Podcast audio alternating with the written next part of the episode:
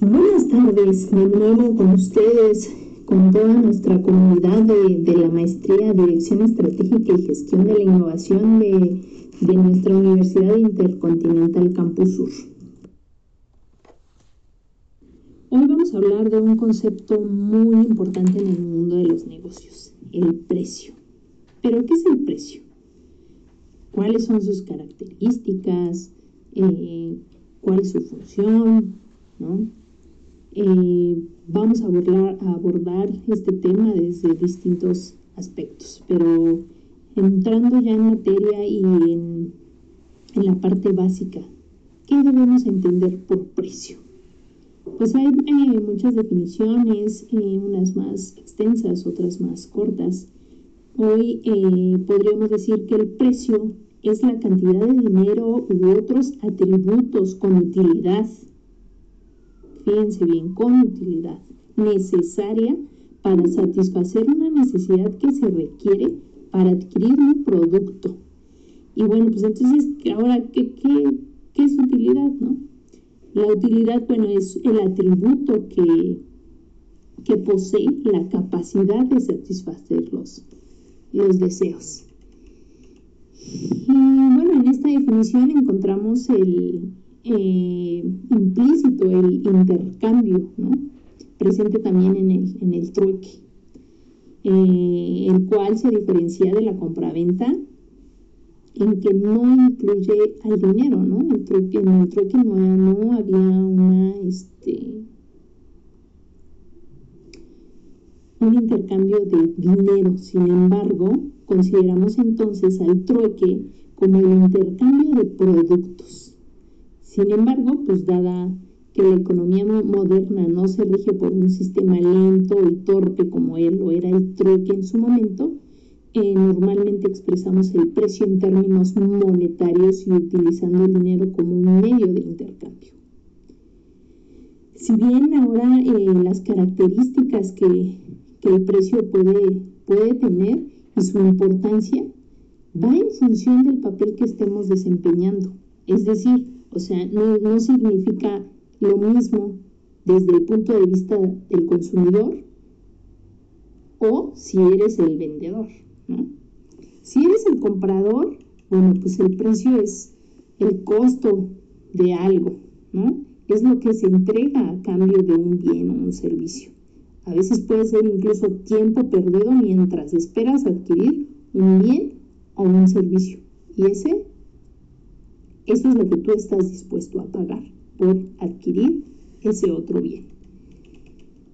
La importancia que el consumidor pues, pues le da este término del precio, eh, la mayoría de los consumidores son de alguna manera sensibles al precio, pero también están interesados en otros factores como la imagen de la marca, la ubicación de la tienda, el servicio, la calidad, el valor. De acuerdo con un estudio de información de ventas, los consumidores con uno o más de los siguientes atributos suelen ser sensibles al precio, por ejemplo, bajo nivel de ingresos, una casa pequeña, una familia grande, miembros de un grupo minoritario, ¿no? Otra situación que, que las percepciones de algunas personas acerca de la calidad del producto depende directamente del precio, ¿no? Hay gente que dice, no, pues si vale mucho, seguramente es un excelente precio. Y entonces ahí viene el mito de pues a precio más elevado corresponde una, una mejor calidad. Y pues a veces, ¿quién nos ha enfrentado con todo lo contrario, no? A veces pagas mucho, pero estás pagando la marca. Y, te puedes encontrar un, un artículo que no es de marca, que tiene las mismas funciones y pero bueno, pues cada quien, ¿no? Cada quien eh, decide en esta, en esta economía qué es lo que va a pagar. Entonces, pero ahora veámonoslo desde el otro lado de, de la trinchera. Si tú eres el vendedor, pues el precio para ti es el ingreso, es la fuente principal de utilidades, ¿no? El precio es el dinero que suele intercambiarse por, por el bien o el servicio que tú estás, ya sea de alguna manera manufacturando otorgando en caso de servicios. ¿no? La importancia del precio para las empresas, bueno, pues el precio es de un producto constituye una determinante esencial de la demanda del mercado. El precio afecta la posición competitiva de la empresa y su participación en el mercado. De ahí la influencia tan importante que ejerce sobre sus ingresos, utilidades y utilidades netas. A través de los precios el dinero fluye hacia la organización. ¿no? Es la, manera en que recupera la inversión que, que hizo. Algunas compañías utilizan precios altos para transmitir una imagen de calidad superior. Eh, este método tiene sentido únicamente para los consumidores que consideran que la calidad es muy importante y que están dispuestos a pagar precios altos por adquirir un, bien o un servicio. Para ser muy efectivos como signo de calidad superior, los precios altos deberían cambiarse con elementos manifiestos de la mezcla de la mercadotecnia, tales como un motivador, un mensaje de publicidad, un, atractivo diseño del empaque, ¿no? Todas esas cosas, pues son las que cautivan a los consumidores y que, bueno, pues con base en ello, el precio pues puede ser ajustado. Los precios son importantes para la empresa la mayor de las, de las veces, pero no siempre. Varios factores pueden limitar el, efecto que los precios tienen en el programa de la, mercadotecnia de una compañía, ¿no? Las características diferenciales de los productos, la marca de gran demanda, la alta calidad, la comodidad de compra o alguna combinación de estos y otros factores pueden ser importantes más para un sector que para otro, ¿no? Y bueno, ¿cómo se fijan los precios? Para fijarse el, precio del producto, pues debe de tomarse en cuenta el esfuerzo económico o el desembolso que se realiza, ¿no? Este, la empresa para producir esos bienes o servicios que va a ofertar. Al fijar el precio de un producto debe de tenerse en cuenta pues el costo, ¿no? O sea,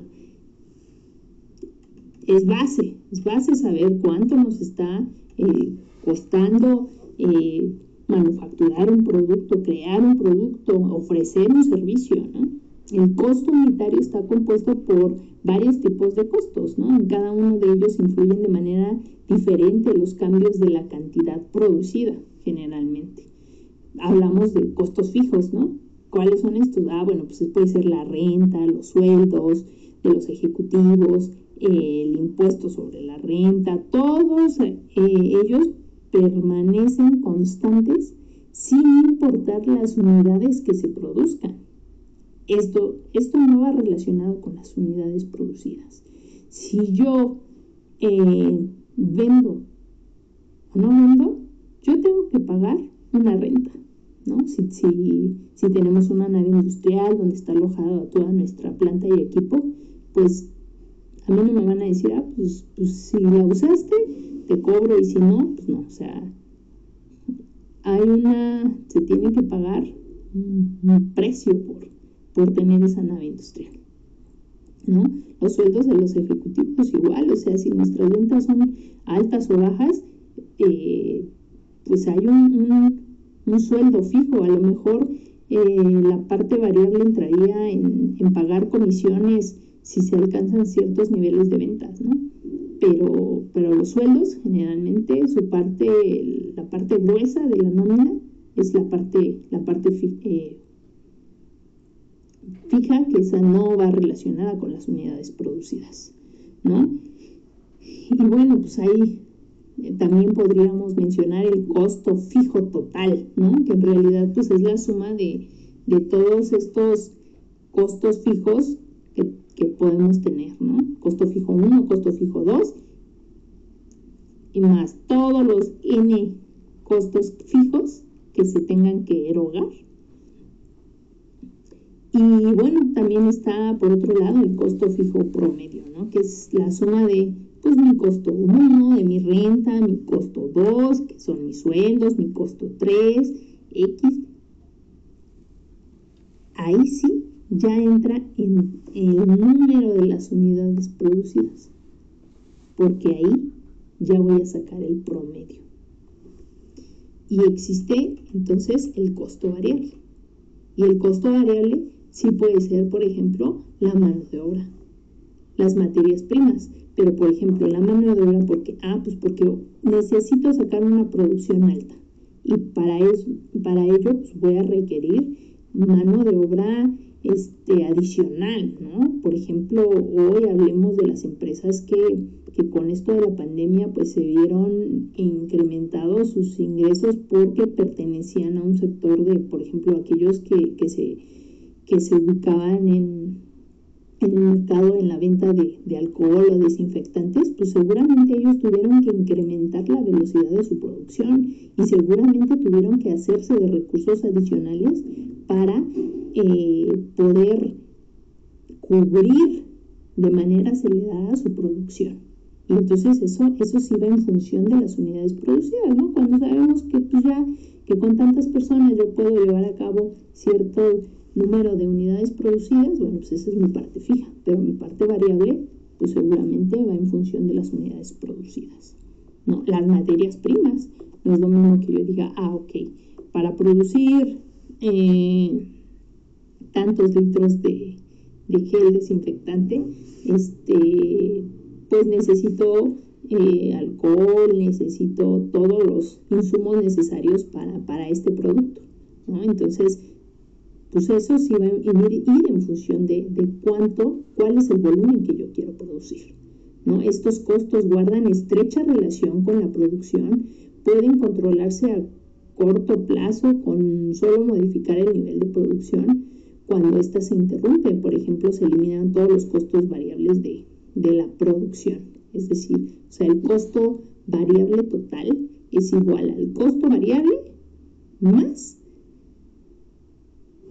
todo aquello que me vaya a generar un costo relacionado directamente contra las, con las unidades que se produzcan, ¿no?